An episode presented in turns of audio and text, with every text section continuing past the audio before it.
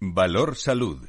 La actualidad de la salud en primer plano. Comienza un tiempo de radio y comunicación con la salud y la sanidad como protagonistas. Información, van a tener reflexión también en los próximos minutos con nuestros contertulios en directo, eh, diversos en su procedencia, son expertos, pero son los mejores.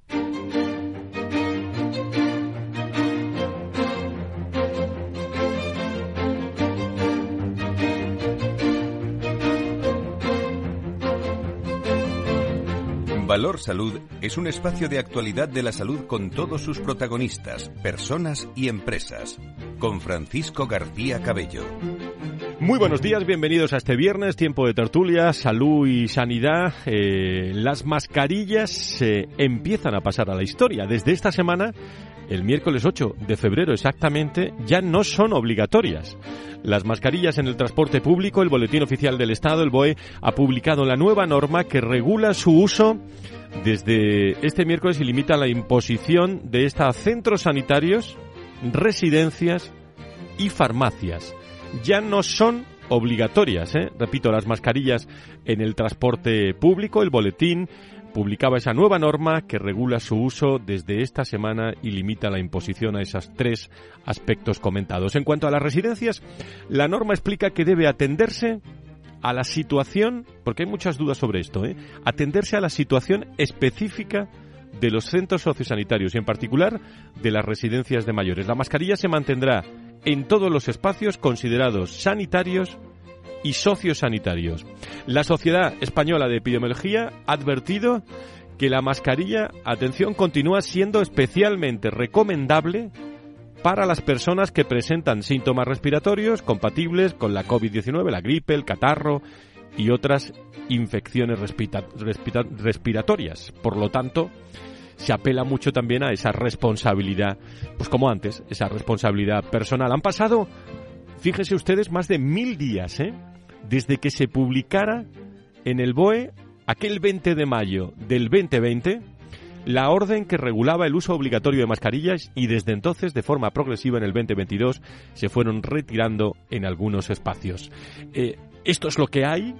Bueno, yo, yo de ustedes una recomendación, aún en los sitios donde se permita, en algunos sitios no viene mal, echar ese, esa mascarilla al bolsillo ¿eh? de la chaqueta cuando uno vea días de metro eh, de, de, bastante volumen y, hagan ustedes lo que, lo que consideren. Pero un servidor la tiene echada en el bolsillo, ¿eh? por si acaso en algún momento es necesaria. Y, otro asunto que me gustaría comentar hoy es el, el Consejo de Ministros, que este martes, bueno, dio un acelerón, ¿eh? a la creación de la Agencia Estatal de Salud Pública al aprobar el proyecto de ley que regulará este nuevo organismo. El Gobierno quiere dar prioridad máxima a esta norma, por lo que tramitará por el procedimiento de urgencia, tanto en el Congreso como en el Senado. De momento no se puede ver. Eh, los detalles de, esta comisión siguen en el aire. Sin embargo, la incógnita que acompaña siempre este tipo de anuncios, qué ciudad lo albergará, una decisión que volverá a ser eh, polémica tras las eh, discutidas decisiones previas sobre la ubicación de otros entes públicos, como el espacial o el de inteligencia artificial. También se desconoce quién dirigirá el nuevo organismo y aunque algunas voces sanitarias apuntan, se acuerdan, ¿no? Al nombre de Fernando Simón. A ese nombre responde la persona que ustedes conocen muy bien y que, y que, aquí ha sido protagonista durante la pandemia. Bueno, las bases establecerán un proceso en el que se valorarán los méritos de los candidatos. Modernizar la gestión sanitaria en el país. Ese es el objetivo. Repito, ¿eh? modernizar la gestión sanitaria en el país. ¿Qué es esta agencia? ¿Qué quiere hacer? Eh, quiere hacer en unos meses lo que se lleva intentando, digo lo de modernizar la gestión sanitaria en el país hace muchos años. ¿Quién la va a dirigir? Vamos a interpretar todo esto con nuestros expertos en este eh, mesa de, trabajo de, de, tertulia que va a afrontar otros muchos aspectos y nos vamos a meter en, en otro muy destacado. Nos vamos a hacer una pregunta. Cerca de la mitad de los españoles han dejado de ir al médico por la saturación de la sanidad, de la sanidad pública. Lo vamos a, lo vamos a desglosar luego. Laura Muñetón, ¿cómo estás? Muy buenos días, bienvenida. vamos a... Gracias. Vamos a contar algunas otras cosas que vamos a hablar hoy en el programa de hoy. Bueno, pues programa interesante el que nos espera hoy en nuestro programa de salud y el día de hoy estarán con nosotros Fernando Mugarza, director de Desarrollo Corporativo de la Fundación IDIS, Luis Mendicuti, secretario general de ASPE, Candela Calle, también directora general de la Fundación San Francisco de Asís y miembro de la Junta Directiva de SELISA. Nos acompañarán también, después de la pausa, a Álvaro Oceano, gerente médico en AEGON, Pilar García, directora médico de la Fundación Jerome Leugin en España y también las voces de reflexión con nuestro contertulio, en esta ocasión, Nacho Nieto. Gracias, Laura. Eh, 10 y 10, 9 y 10 en las Islas Canarias. Vamos allá que nos están esperando muchos invitados, que tenemos al final poco tiempo.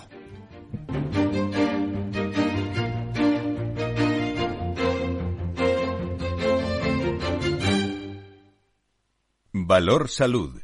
La actualidad de la salud en primer plano. 10 y 10, 9 y 10 en las Islas Canarias. Eh, Nacho Nieto, experto en políticas sanitarias y es consejero de salud de La Rioja. Muy buenos días, te veo muy bien, muy buenos días. Buenos días, Fran. Pues eh, me alegra que me veas bien. Yo también os veo muy bien a vosotros. Bueno, pues muchas cosas que comentar. Eh, Luis Mendicuti, mesa de trabajo hoy de la salud y la sanidad, secretario general de ASPE.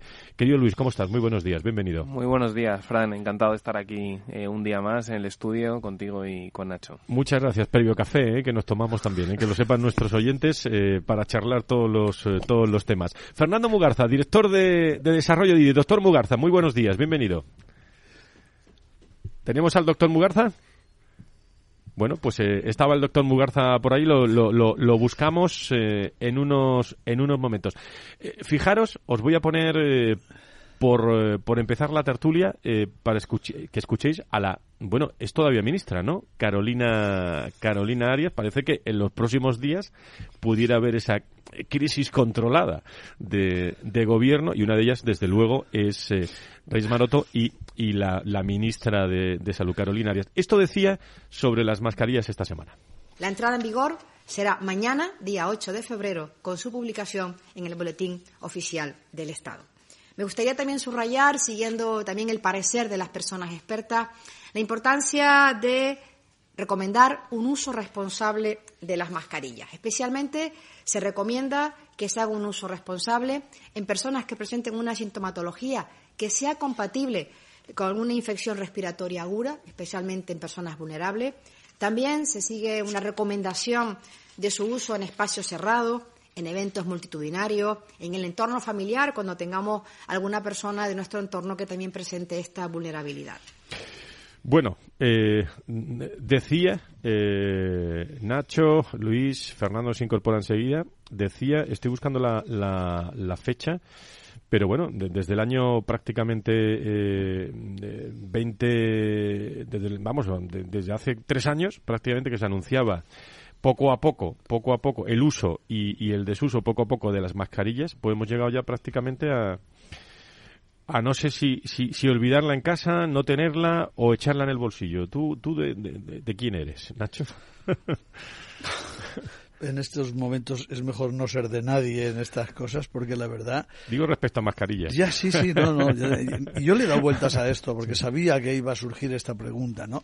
¿Qué, qué, qué, qué podemos pensar de la mascarilla? ¿Qué podemos pensar de lo que de lo que está sucediendo, ¿no? Porque al final las recomendaciones son un tanto curiosas. Dice, bueno, el que tenga una infección respiratoria que la use, si puede, porque es el que peor respira, es el que hasta ahora en muchas ocasiones se, no se podía poner la mascarilla porque no podía respirar. Pero bueno, aparte de esto, hombre, la sensación yo creo, y lo hablábamos el otro día, es bastante clara. Aparte de que lo habían anunciado, ¿no? Estas, estas eh, bombas que nos van soltando también desde el gobierno poco a poco y muchas de ellas programadas, que la incidencia, a pesar de todo que ahora mismo tiene el COVID-19, pues eh, es mucho más baja, es mucho menos virulenta y por tanto las cosas están, están cambiando, ¿no?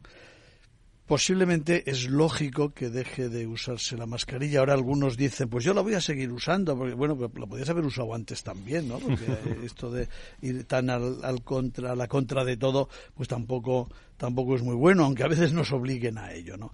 Eh, yo creo que es una medida lógica en este momento, que puede tener o que tiene un cierto sentido que en algunos centros eh, sanitarios y donde haya personas muy vulnerables como son las residencias se siga utilizando tiene sentido. Bueno, lo de las farmacias por el mismo motivo, es también donde se reúnen o donde nos reunimos los que tenemos que ir a comprar un medicamento y si usas un medicamento es porque eh, eh, tienes un problema con tu salud grande o pequeño que necesitas repararlo a través de, de, un fármaco, ¿no?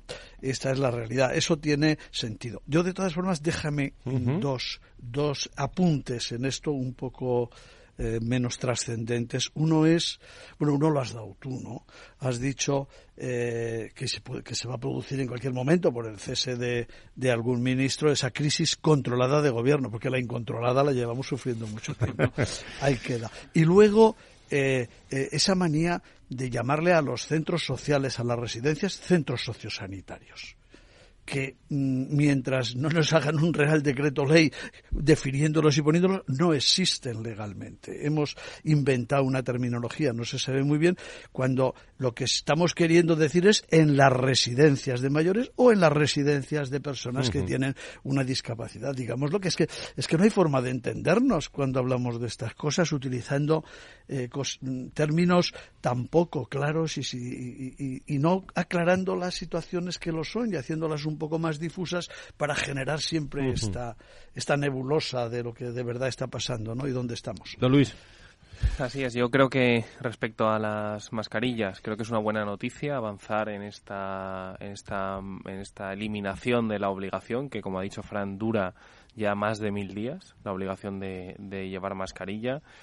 Yo creo que es el momento oportuno y así lo han estimado los expertos del Ministerio de Sanidad eh, y este, este momento se acredita por, como decía Nacho, eh, la bajísima incidencia de COVID actualmente existente en nuestro país.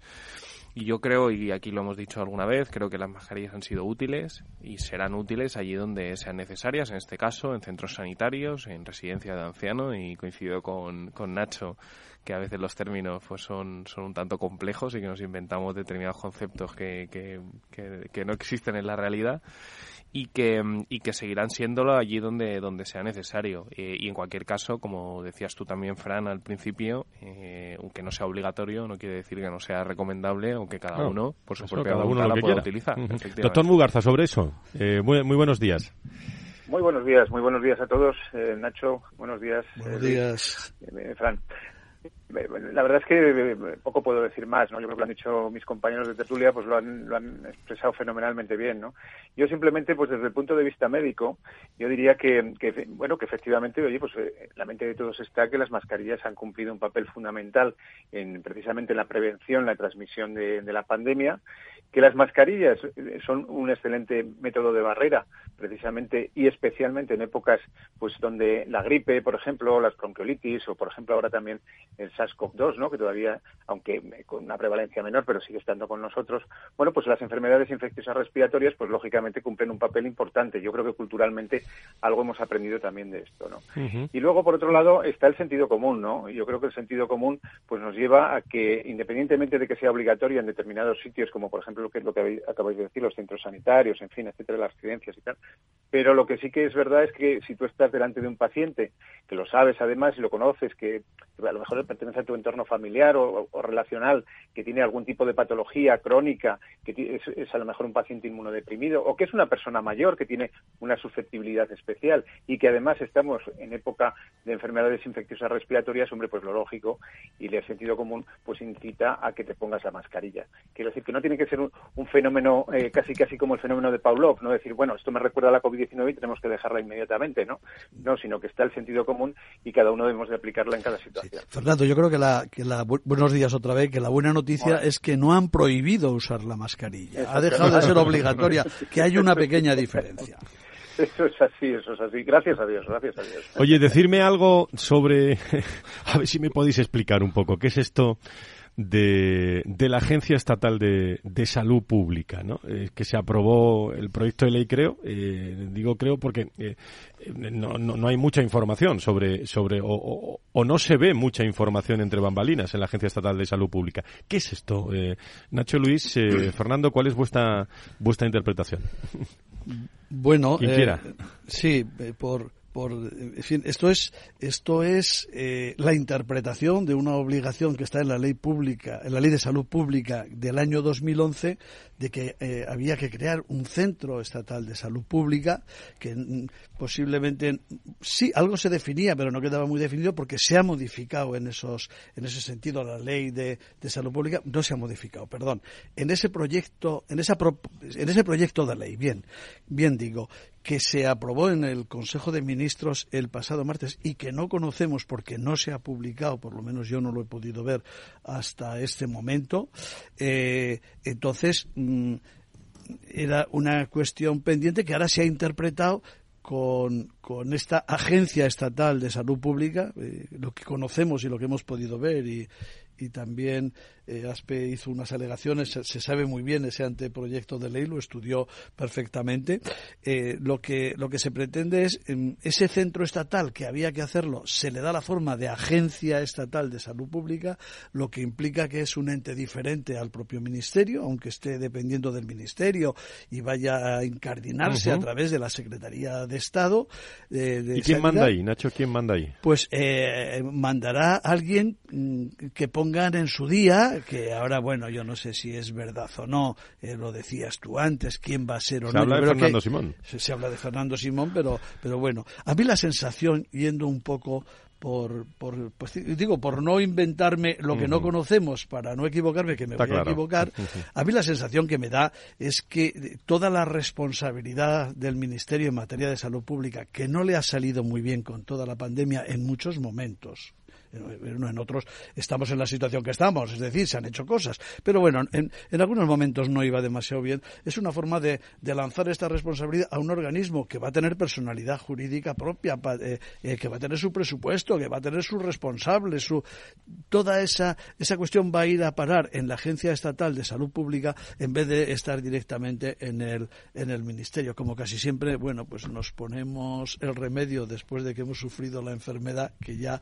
ha sido y, pensando en el próximo futuro. Pero poco más podemos decir hasta que no nos dejen ver de verdad el proyecto, el proyecto de ley que se ha remitido al Congreso y luego habrá que ver la ley que sale. Eh, por cierto, se quiere hacer en un tiempo mm, bastante extraordinario después de llevar eh, estamos en el 23, 12 años esperando, pues se quiere hacer ahora en seis meses, lo cual no es fácil. Y por cierto... Modernizar, eso se llama modernizar la salud, bueno, pero bueno, si esto va a ser que la gestión de la salud modernizada y va a llevar todos los temas de y en salud medio elecciones, ¿eh? Y en medio elecciones. ¿Y para qué va a hacer falta el ministerio? Va a sobrar, o sea, se van a duplicar los eh, organismos. Doctor Mugarza, ¿qué opina sobre esto? Tengo dos cuestiones más que preguntarle a usted, pero sobre pues, esto. Pues rapidísimo, porque Nacho, pues lo ha expuesto fenomenalmente bien, ¿no? Además, como gran experto que es en la materia.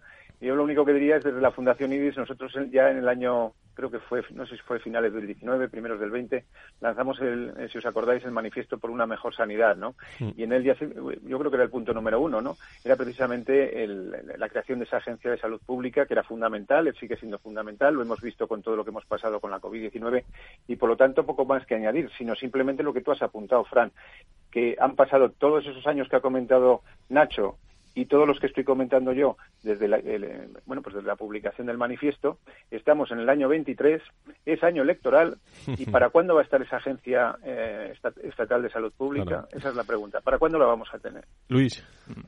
Yo, bueno, me subrayo todo lo que ha dicho tanto el doctor Mugarza como Nacho. Eh, yo creo que todos son especulaciones. Actualmente el proyecto de ley eh, define muy poco qué va a ser esta agencia estatal, ni dónde va a estar, ni qué medios va a tener. Sabemos que sus funciones son el seguimiento de todas estas amenazas de salud pública, pero ya está. Entonces, eh, aquí nosotros lo que pediríamos al Ministerio de Sanidad, y creo que es algo razonable, y, al, y por supuesto también al Congreso de los Diputados, que es quien tiene que tramitar ahora esta norma, es que piense en el sector sanitario en su conjunto. Es decir, hay el 52% de los hospitales son privados, el 30% de la actividad es privada, y para conseguir los fines de esta agencia tiene que pensar en el, en el sector sanitario sanitario eh, en su conjunto, porque si no fracasará.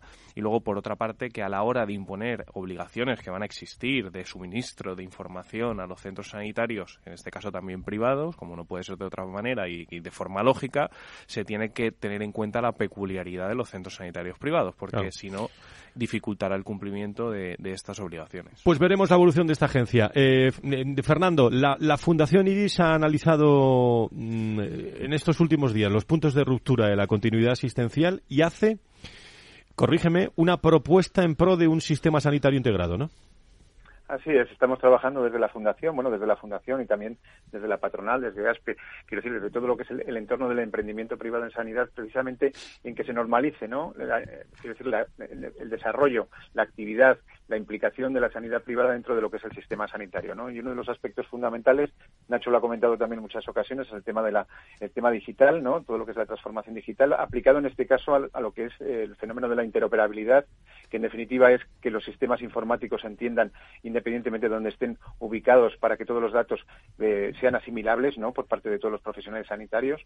Y eso entendemos que lo que facilita es la continuidad asistencial, ¿no? que el paciente que va transitando por el sistema sanitario, independientemente de la consulta que sea pública o privada, del entorno farmacéutico que sea o del entorno eh, social, por no utilizar la palabra sociosanitario o residencial en definitiva, pues que el, profesional sanitario pueda ver los datos de salud completos de su paciente. ¿no?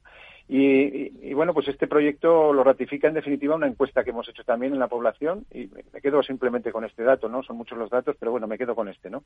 Que un 85% de los entrevistados opina que es positivo recibir tratamiento o hacerse pruebas en la sanidad pública y privada y que todos los datos puedan ser reconocidos y evaluados por el profesional sanitario que le atienda en cada momento. Yo creo que, que apuntamos bien, yo creo que es una necesidad que tiene el sistema, es una necesidad que tiene el paciente. Los pacientes somos los dueños de nuestros propios datos de salud y por lo tanto tenemos que tener las herramientas o el sistema nos tiene que poner las herramientas para que para que nuestros profesionales sanitarios, médicos, enfermería, en fin, etcétera, etcétera, quienes nos atiendan farmacéuticos, quienes nos atiendan tengan acceso a ellos desde el punto de vista de voluntariedad por parte del paciente y desde el punto de vista también de seguridad de los datos, que eso también es una faceta muy importante. Sobre esto, 30 segundos. ¿Alguien quiere decir algo, Nacho? Sí, eh, vamos a ver, es, eh, sin duda que el camino el camino es ese, está marcado y no puede y no puede ser otro. Lo que lo que sí que es, muy importante es que lo que se compartan, eh, no, cometamos el mismo error que, en su día hizo el Ministerio en esa, en esa historia clínica universal y, bueno, no sé si interoperable o, cómo llamarle, donde lo que se compartían eran unos determinados informes, eh, documentos. Hay que, hay que, lo que hay que compartir son datos, datos de los pacientes, que es lo que tiene verdadero valor. Informe. Eh, me permitís un segundito nada más. Diez segundos que nos vamos a la pausa, Fernando. Nada, diez segundos. además, eh, todo esto viene refrendado por el nuevo reglamento que está, que está orquestando, en este caso, el Consejo Europeo sobre el espacio europeo de datos. Quiero decir que, independientemente de todo, pues en un año o en dos años vamos a tener esa transposición de la directiva que va a obligar precisamente a que los datos sean interoperables. Crear una estrategia integrada también de planes de, prevención y promoción de la salud. Doctor Mugarza, Fernando, muchísimas gracias. Un abrazo muy fuerte. Un abrazo muy fuerte. Gracias. Hacemos una pausa, volvemos, no se vayan. ¿eh?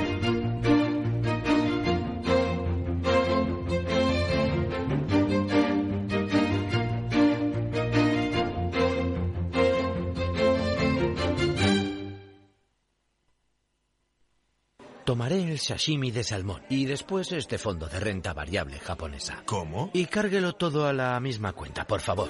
Si eres cliente de Renta 4 Banco, estás acostumbrado a tenerlo todo en el mismo lugar. Realiza pagos con tarjeta, transferencias y domiciliaciones desde tu cuenta de inversión. Entra en r4.com y descubre nuestros servicios gratuitos. Renta 4 Banco, más especialista, más para todos. ¿Estás comparando hipotecas? Hay matices que marcan la diferencia. Hipotecas Cuchabank. Consúltanos directamente. Más info en cuchabank.es. Madrid, 103.2. Capital Radio. Humanos en la Oficina, el programa más divertido y de mayor influencia en el mundo de las organizaciones, con el presentador de mayor audiencia en el mundo del capital humano y speaker internacional Miguel Ángel Pérez Laguna. Todos los viernes a la una de la tarde en Capital Radio.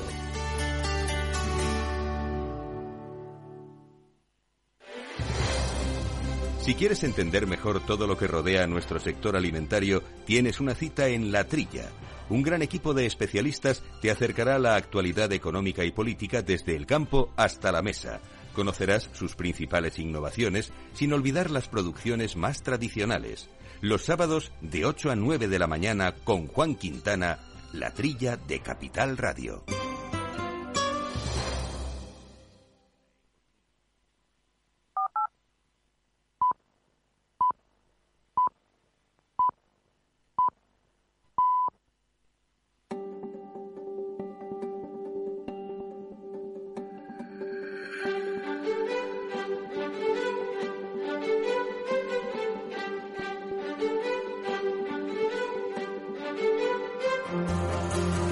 Valor Salud es un espacio de actualidad de la salud con todos sus protagonistas, personas y empresas. Con Francisco García Cabello.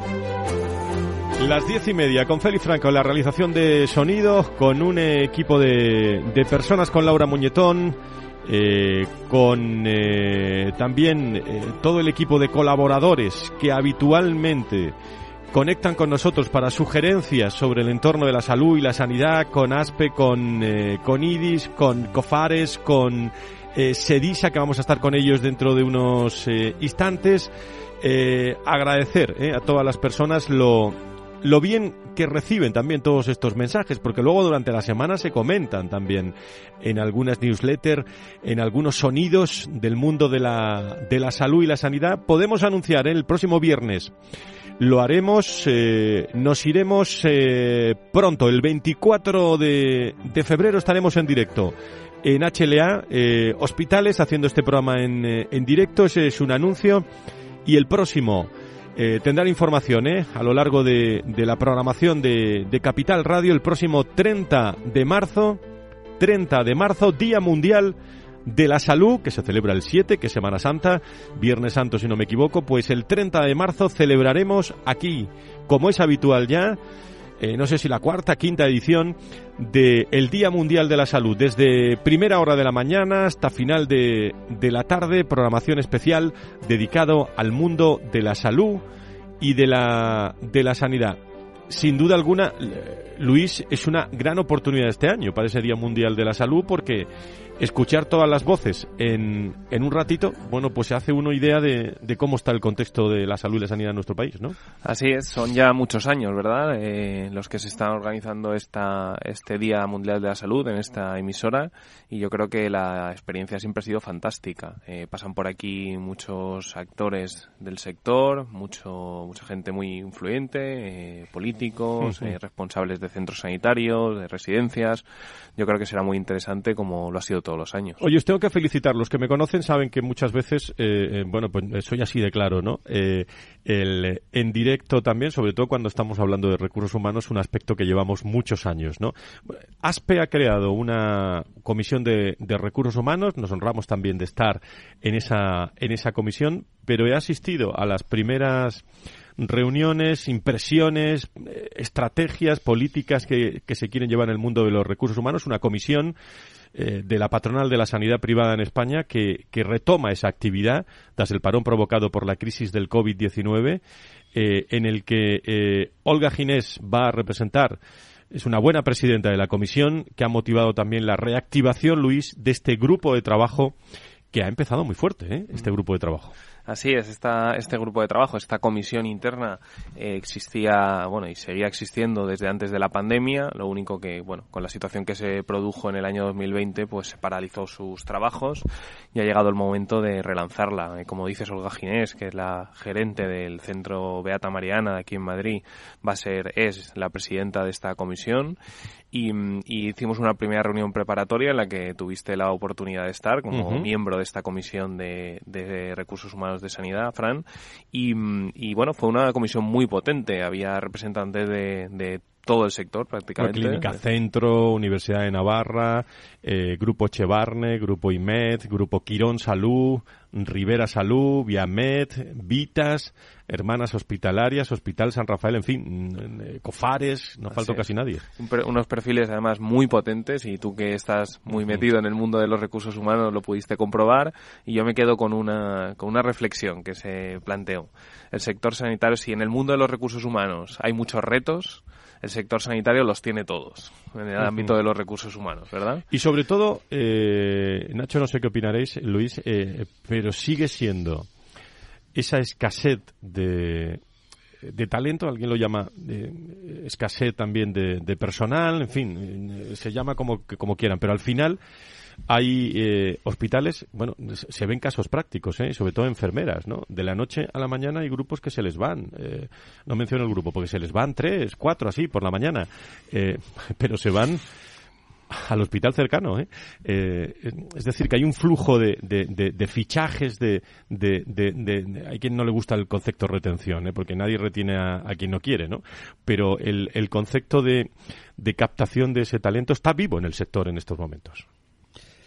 Yo creo que ha sido un tema de siempre y además en las dos direcciones, porque se podía estar ahora eh, con lo que estabas diciendo y, y hablando de la Comisión de Recursos Humanos de ASPE, que, que es en un sentido, que es eh, favoreciendo a la, a la pública, pero bueno, eh, esto se ha producido, como digo, toda la vida, que había determinados momentos en que había unas salidas y luego unas entradas de profesionales sanitarios de no solo de no solo de médicos médicos enfermeras fundamentalmente que, que eso, eso, se daba. Y fíjate yo creo que que en, en este momento mm, yo no sé si hay falta o no de, de talento yo creo que no hay tanta falta de talento. Yo creo que lo que hay fundamentalmente es una falta de motivación, pero de, de un alto nivel preocupante y que está dando lugar a algunas cosas de las que estamos pudiendo ver todos los días y que también está dando lugar a que no eh, se avance en otros caminos que serían deseables. Hoy no he sido yo el primero que lo ha nombrado, ha sido, ha sido Fernando. Eh, el tema de la implantación de la, de la salud digital parece que se ha olvidado por muchos de los profesionales sanitarios. Y no quiero yo, ya que no se había hablado todavía de la huelga de Madrid, o de la de Andalucía, o de la de Cataluña, o de la de Asturias. Hay hoy muchas. No, hoy, no hemos hablado de eso, hay no, muchas. No, hay nada claro, nuevo. No, no, efectivamente, no hay nada nuevo, pero es muy curioso. A mí me llama la atención que no veo en ninguna tabla reivindicativa nada que se refiera a la transformación digital, a la implantación de salud digital, a, a la utilización, a la implantación, al uso, a, hacer eficiente el trabajo de los profesionales con esas herramientas que sin ninguna duda lo hacen. No hay ni una y casi se abocan también las administraciones o las empresas implicadas en ese en ese camino en tampoco incluirlo en sus respuestas. Pues hablando de esto, me vais a permitir eh, y seguimos hablando de este asunto, porque como estamos hablando de formación de recursos humanos en el sector, tengo en línea en directo en Valor Salud aquí en Capital Radio. Esta mañana Candela Calle, que es directora general de la Fundación San Francisco de Asís y es miembro de la Junta Directiva de, de SEDISA, un, eh, un órgano también eh,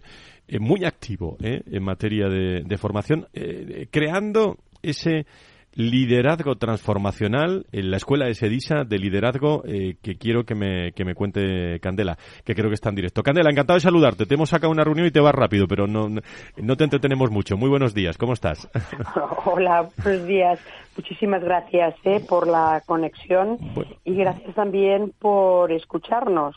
Más de 30 directivos, ¿no? Eh, Candela, estáis ahí en, en, el área sanitaria de, de, Ibiza, Formentera, que formáis un, un grupo de liderazgo transformacional, ¿no?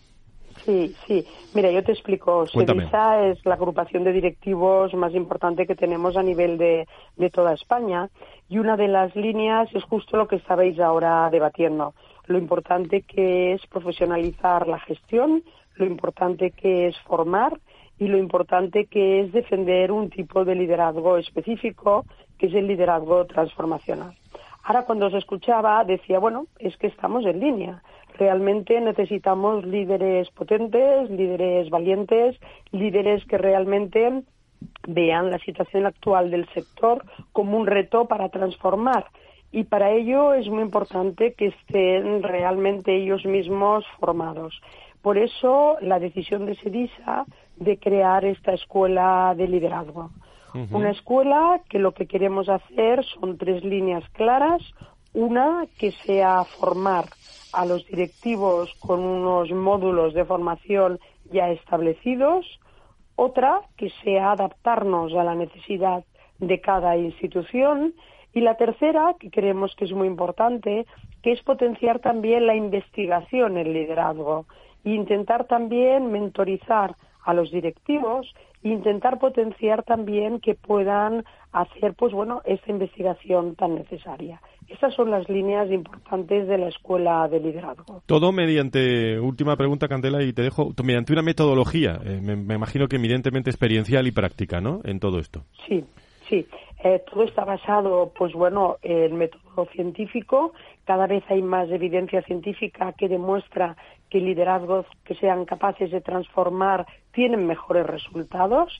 Por eso es muy importante formar en el área personal, en el área de relación, en el área técnica y en el área social o de entorno. Y ello implica, pues, potenciar competencias competencias que tengan que ver con la capacidad de escucha, con la empatía, con la facilidad ¿no? de comunicar a la institución lo que es la misión de la institución, porque realmente en aquellas instituciones en las cuales hay liderazgo transformacional, todos los profesionales se alinean para conseguir los objetivos.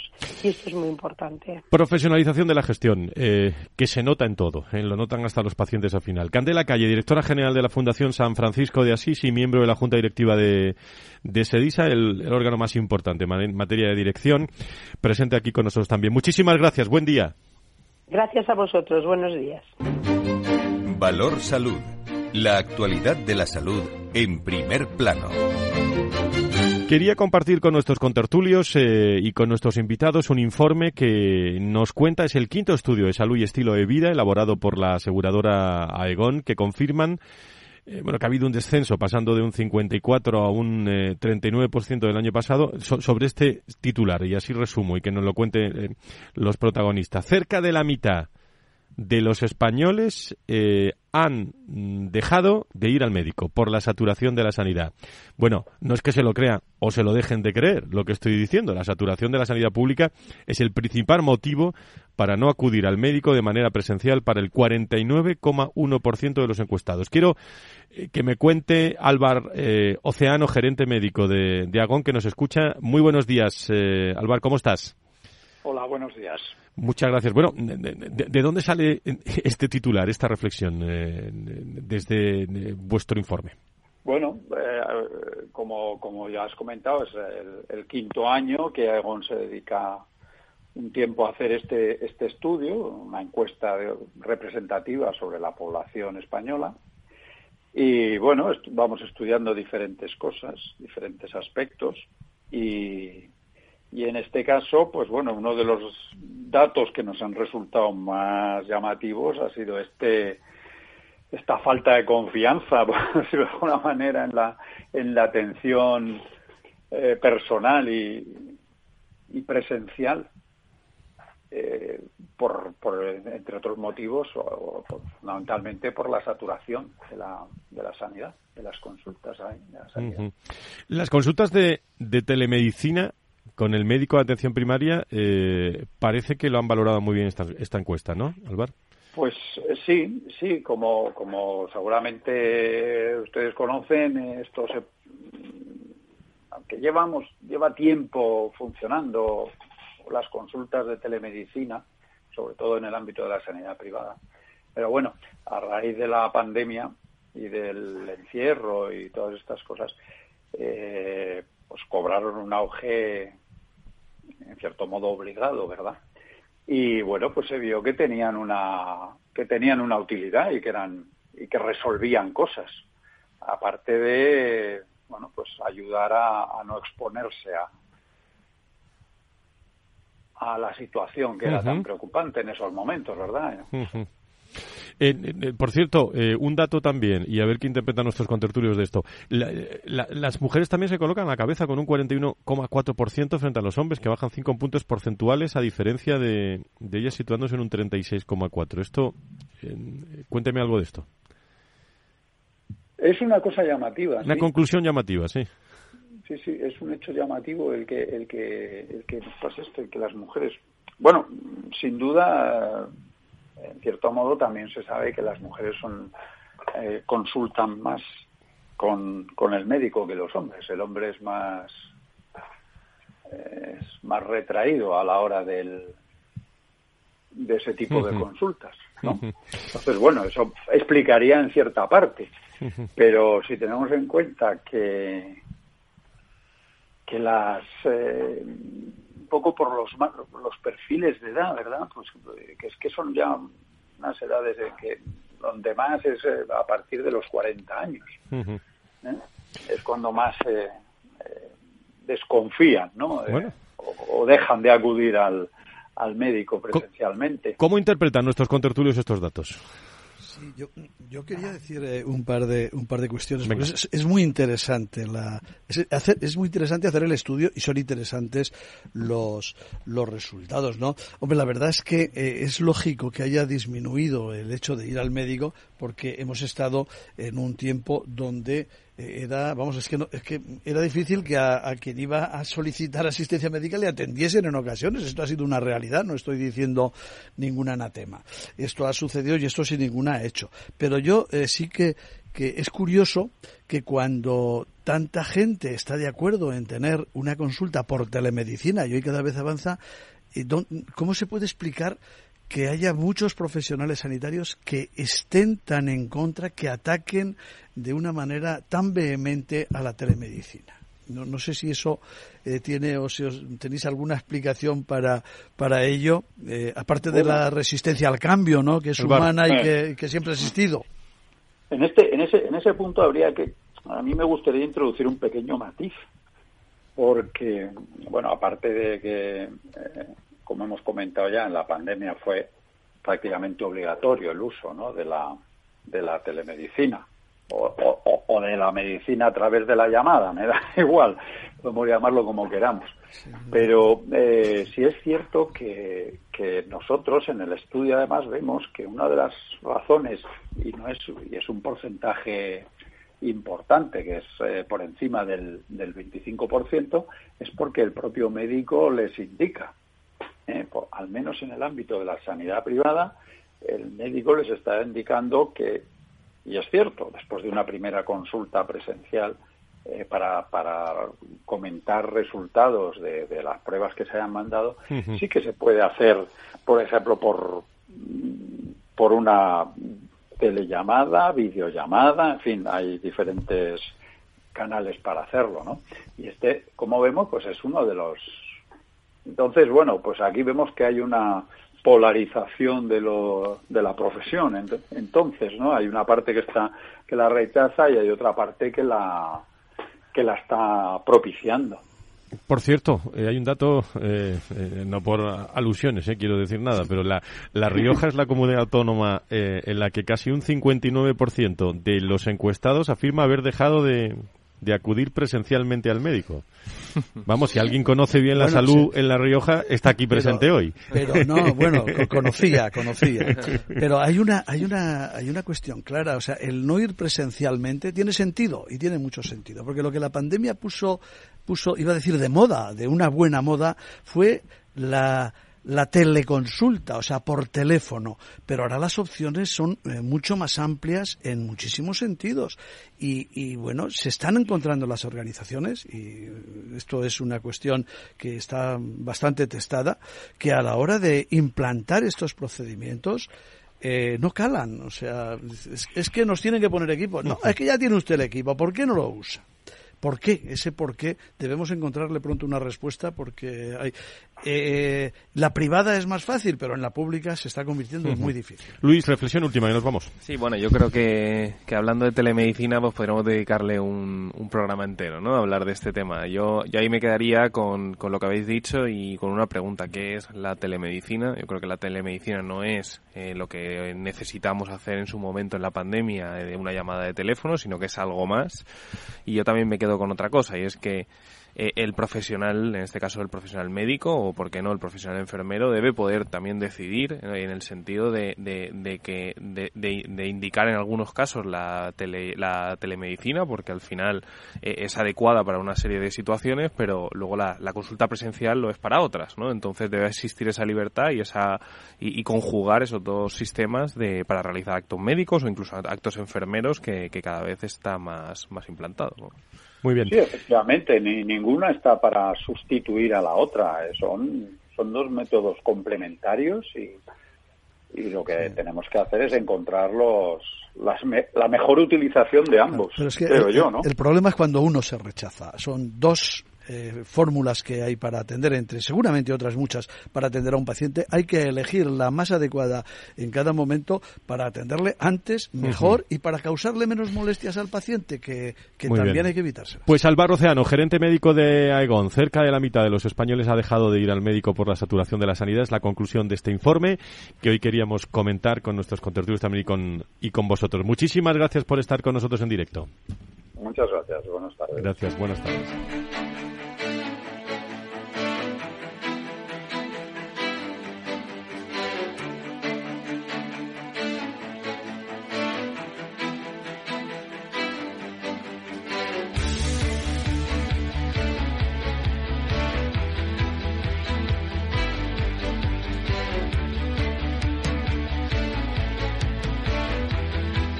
Valor Salud desde la actualidad. La salud al alza. Y la investigación es un punto en el que estamos siempre pendientes en este programa. Valor eh, Salud nos acompaña Pilar García, directora médico de la Fundación Legin, eh, hablando precisamente de ese Día Internacional del Síndrome de Angelman que queremos conocer hoy. Bueno, en primer lugar, Pilar, ¿cómo estás? No sé si lo he pronunciado bien. Muy buenos días. Hola, buenos días. Bueno, realmente es Fundación Leyen. Leyen, Leyen. Bueno, pues matizado queda. ¿eh? Matizado queda. Nombre francés. Cuéntale primero a nuestros oyentes eh, qué celebramos. Es el 15 de febrero, Día Internacional muchas veces desconocido, Síndrome de Angelman.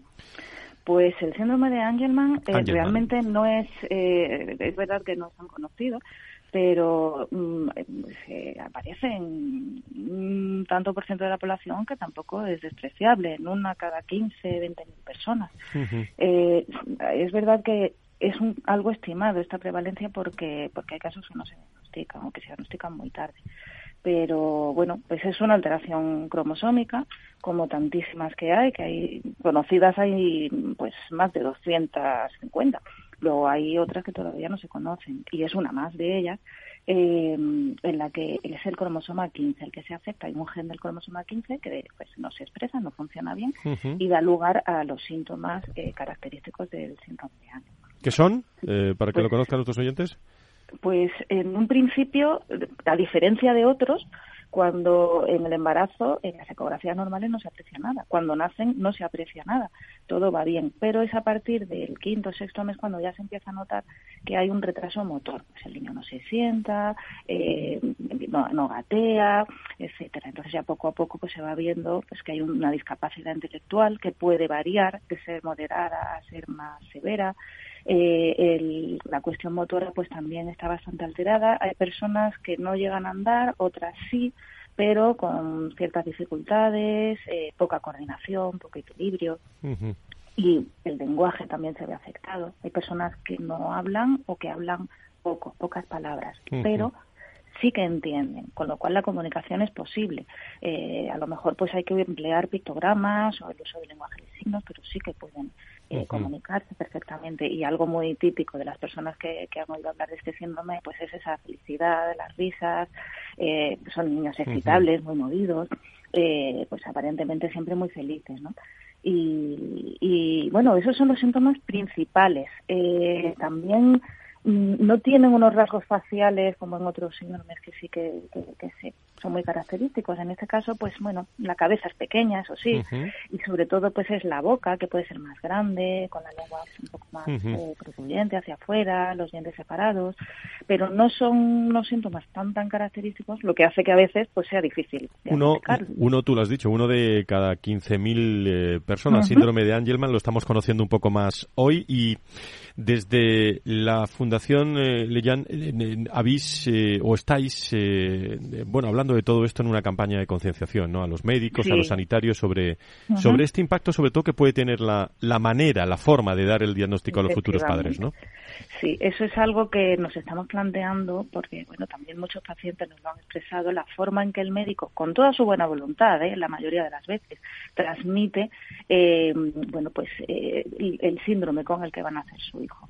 Eh, por eso hemos lanzado esta campaña eh, para para bueno pues eh, que sepan para para enseñar a los médicos que no solo hay que centrarse en lo malo que puede pasar eh, que, no, que bueno podemos transmitir mucha mucha angustia mucha desesperanza a los padres y ese no es el caso. Y Ana pues ha resultado ser una gran embajadora porque mm, mejor que mil expertos con la sencillez que, ella tiene Ana es la niña pues protagonista no de, Ana es la niña protagonista con, síndrome de, Down no sí esta niña tiene síndrome de Down y, y realmente es asombroso la profundidad de lo que dice con la sencillez que lo dice yo soy feliz, no os pongáis tristes si os dicen que, nuestro hijo va a tener, vuestro hijo va a tener síndrome de Down, porque mi vida es plena.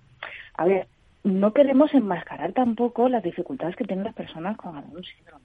Evidentemente las van a tener y van a pasar por dificultades, no es un camino de rosas. Pero bueno, también a cualquiera le puede pasar, ¿no? No, no conocemos el futuro de nadie, ¿no?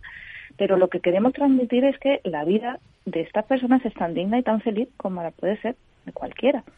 Y ella pues lo ha expresado muy bien, porque aparte de que es una monada y súper simpática, pues convence con lo que dice. Y, es importante, y a lo mejor pues eh, es algo de lo que adolecemos en la, en la carrera, eh, de, pues eh, poder saber cómo dar estas noticias, porque una noticia de que un niño va a nacer con una discapacidad no es lo mismo que una noticia de tienes una enfermedad terminal. Entonces la forma de darla siendo ya digo, realistas y no mm, enmascarando la realidad. Pues es un día te la traes, te la traes Ana aquí al, al programa pues, y, pues charlamos con ella. bueno, os va a ganar el corazón a todos, seguro. Doctora García, eh, directora médica de la Fundación Leyen eh, en España, eh, síndrome de Angelman lo hemos conocido un poco más, que también muchas veces si no se cuentan las cosas eh, no, se, no se conocen y aquí tenemos también un, un papel muy importante de servicio público también en materia de salud y sanidad a todos nuestros seguidores. Muchísimas gracias, doctora, por estar con nosotros. Para vosotros. Adiós. Muy buenos días. Valor Salud. La actualidad de la salud en primer plano. Bueno, alguna cosa, eh, queridos contertulios, que se nos haya quedado en el, eh, en el eh, tintero en un minuto y medio que nos queda. Oye, pues solo por, por ser justos, ya se está filtrando por ahí el texto del proyecto de ley de la agencia, así que la semana que viene podremos hablar. Bueno, Todavía no nos ha dado tiempo a leerlo, pero ya anda por ahí. Fíjate, durante el programa, durante, durante el programa ha salido este, este, este dato del decreto que, lo que no sabemos es el, el, el, cómo ha salido. ¿No? Si ah, es espionaje, es filtración, pero es igual, ahí lo tenemos. Bueno, pues eh, hablaremos de, de, esa agencia, eh, bueno, iba a decir que se está construyendo Vamos a ver dónde está, eso va a ser una polémica seguro, y vamos a ver quién la va a dirigir, eso va a ser también otra cuestión, eh, o también se dice en el informe. Ah, ¿y, qué va a hacer? ¿Y qué va a hacer? Bueno, eso, yo, eso ya ni lo cuento, porque eso tendrán que aclararlo, no sé si en el, decreto o luego en la realidad. El ¿eh? estatuto que luego se tiene que El estatuto. Bueno, no sé con qué acabamos. Don, eh, don Félix, doña Laura, doña Victoria, del equipo de producción, no sé con qué tonos musicales acabamos. venga, pues unos, unos románticos Venga, a petición de Laura. Vamos allá, venga.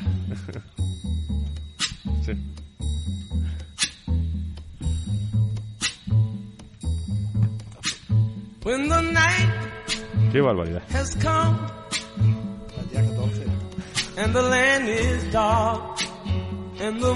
Si que os animáis este viernes escuchando esto, ¿eh? Pero...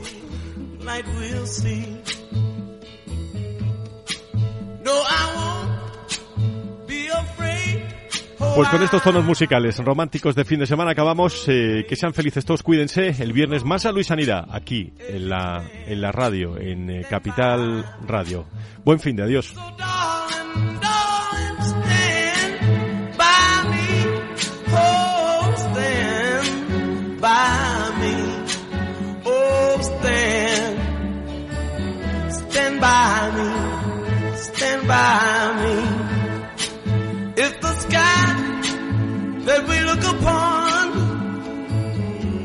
Should tumble and fall, or the mountain should crumble to the sea,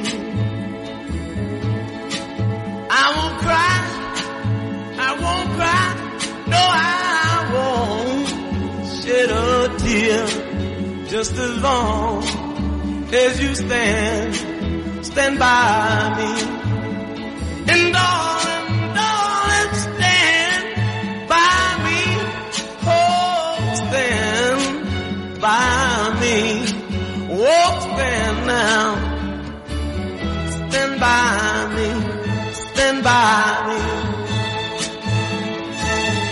Valor Salud es un espacio de actualidad de la salud con todos sus protagonistas, personas y empresas. Con Francisco García Cabello.